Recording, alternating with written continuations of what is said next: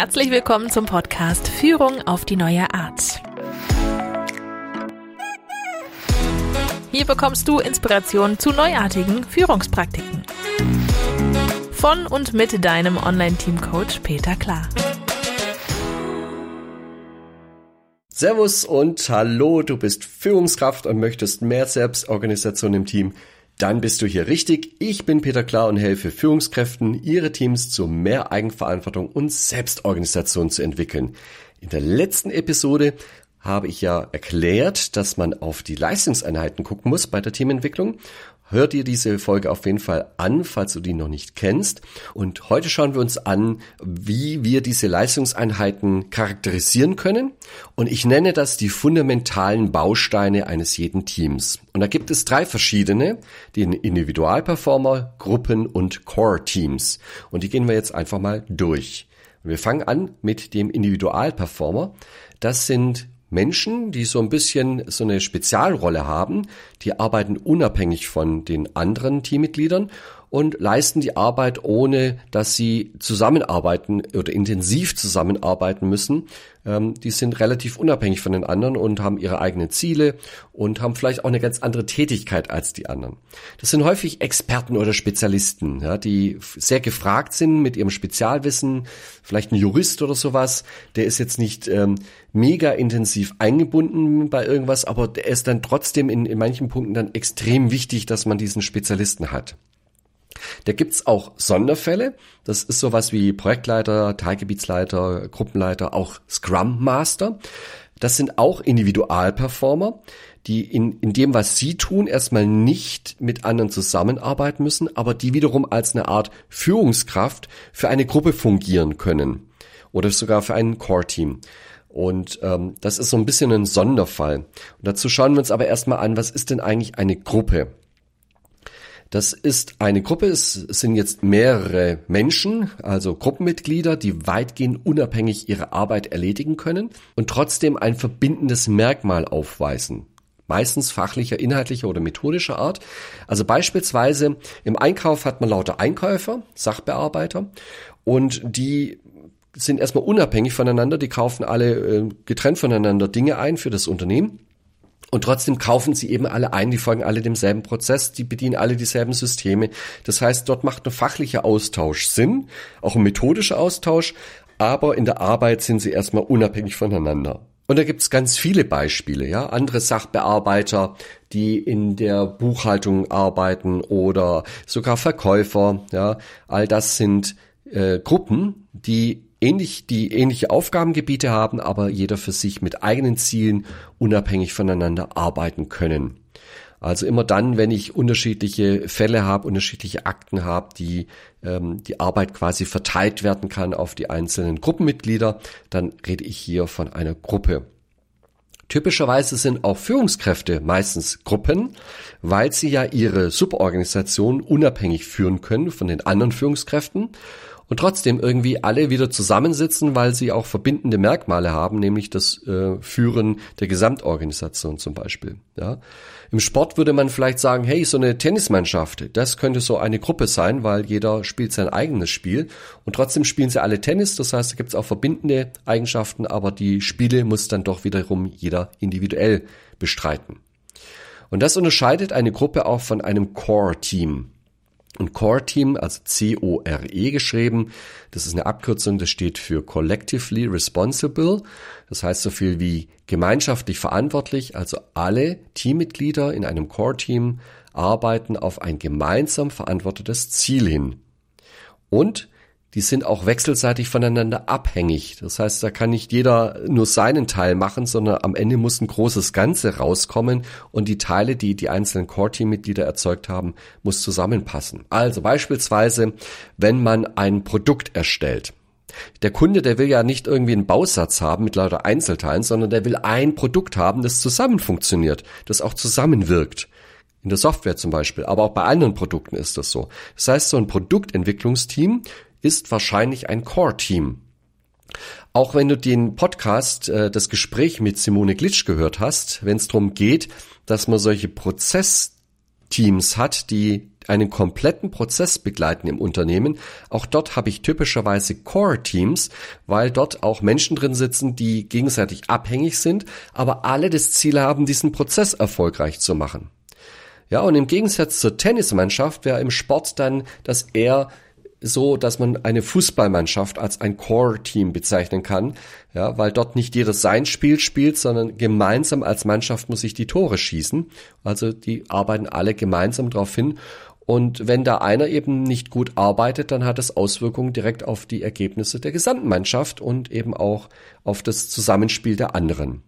Und das unterscheidet das Core-Team von der Gruppe, ja, diese Gemeinschaft und die Verantwortung für ein Ziel ist typisch für das Core-Team Collectively Responsible. Und ja, in der Realität ist es natürlich nicht ganz so einfach. Ja, da kommen immer Mischformen vor zwischen einer Gruppe und einem Team. Ja, da gibt es zwar Abhängigkeiten, aber die sind vielleicht nicht ganz so groß oder umgekehrt. Ähm, die, das Core-Team ist, äh, hat zwar sehr viele Abhängigkeiten, aber dann gibt es vielleicht doch Tätigkeiten, die dann die Teammitglieder dann relativ unabhängig ausüben können. Ja, oder im, im Sport könnte man sich auch vorstellen, bei der Tennismannschaft, wenn die jetzt doppelt spielen, dann haben sie ja doch irgendwelche Abhängigkeiten.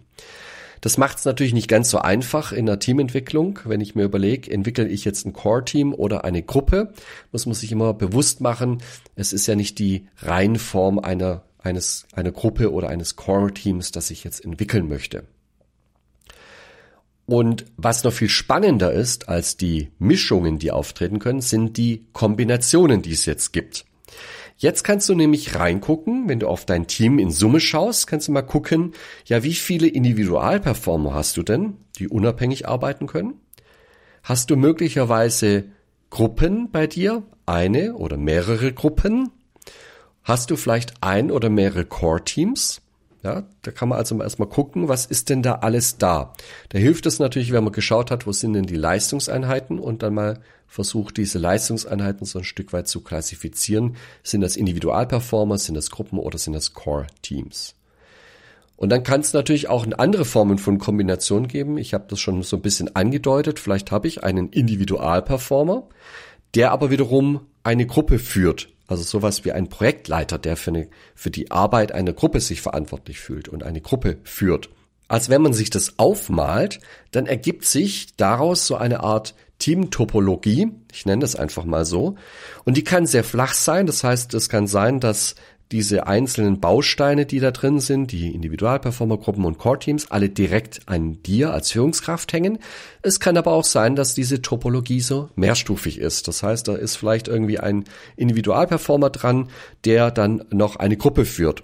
Oder du hast eine Gruppe und die Gruppe hat aber irgendwie eine Hilfskraft, ja, einen Praktikanten oder sowas, der als Individualperformer der Gruppe zuarbeitet. Also da könnte es auch mehrstufige Dinge geben in deiner Teamtopologie. Warum ist es sinnvoll, diese Teamtopologie aufzustellen? Ja, das ist die perfekte Vorbereitung, wenn du jetzt in die Teamentwicklung gehen möchtest, weil du eben nicht nur weißt, wo sind denn die Leistungseinheiten, sondern du weißt auch so ein bisschen was über die Charakteristik dieser Leistungseinheit. Und jeder dieser Bausteine, dieser drei Bausteine, braucht ja eine andere Form der Teamentwicklung.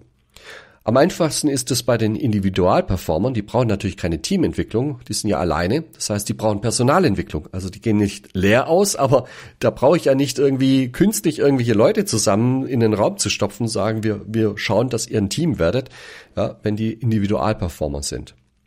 Und da gibt's ja auch da wieder so Ausnahmen. Ja, vielleicht ist es ein Individualperformer, den möchte ich aber als Führungskraft vorbereiten auf den Einsatz in einem Core-Team. Dann möchte ich den vielleicht schon ein Stück weit mitnehmen bei der Teamentwicklung. Also gibt dann immer Ausnahmen, die muss man sich angucken.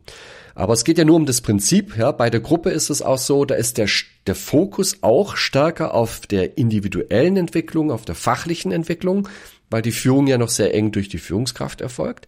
Und im Core-Team, da schaue ich dann bei der Teamentwicklung ganz stark auf diese äh, Fähigkeiten, die sozialen Fähigkeiten der Zusammenarbeit drauf, so dass die sich immer stärker selbst organisieren können, dass die stärker in die Eigenverantwortung reinkommen. Das ist dann bei dem Core-Team der Schlüssel, um das zu entwickeln. Mir ist aufgefallen, dass es total sinnvoll ist, um nicht zu sagen eigentlich notwendig ist, vor einer Teamentwicklung genau drauf zu schauen, welchen Baustein habe ich da vor mir? Sonst fängt man nämlich an und hat eigentlich eine Gruppe vor sich, die man auch als Gruppe steuert und äh, führt und versucht dort mit irgendwelchen Methodiken, die aus der agilen Welt kommen, diese Gruppe zu beglücken. Und dann wird man feststellen, was an vielen Stellen ja auch passiert, dass es gar nicht funktioniert. Man scheitert da schlicht und einfach dran. Die agilen Methoden funktionieren in Gruppen in aller Regel nicht. Ja, die agile Welt setzt mehr oder weniger auf ein Core-Team. Und wenn man ein Core-Team entwickelt, dann wird, werden auch die agilen Methoden sehr gut funktionieren. Und umgekehrt ist es eben genauso. Eine Gruppe braucht eben andere Methodiken. Da kann ich mich nicht aus der agilen Welt einfach wild bedienen in der Hoffnung, dass das irgendwas bringt. Ja, vielleicht habe ich die Hoffnung, wenn ich in einer Gruppe agile Methoden einführe, dass die dann von der Gruppe zu einem Core-Team werden. Das macht Sinn, aber da habe ich vielleicht auch äh, andere Methoden und äh, stärkere Werkzeuge, um ein, eine Gruppe zu einem Core-Team zu machen. Du merkst, es macht also tatsächlich Sinn, sich vorher zu überlegen, wie sieht die Teamtopologie aus, bevor man dann in Teamentwicklung investiert. So, mach das Beste aus diesen Erkenntnissen, denn aus deinem Team wird, was du daraus machst. Selbstorganisierte Teams entlasten die Führungskraft und machen viel Freude. Die wünsche ich auch dir und sage Tschüss und Ade. Das war Führung auf die neue Art mit deinem Online-Team-Coach Peter Klar. Willst auch du ein starkes Team entwickeln? Auf peterklar.de findest du noch mehr Inspirationen, wertvolle Informationen sowie nützliche Werkzeuge. Also schau gleich vorbei auf peterklar.de.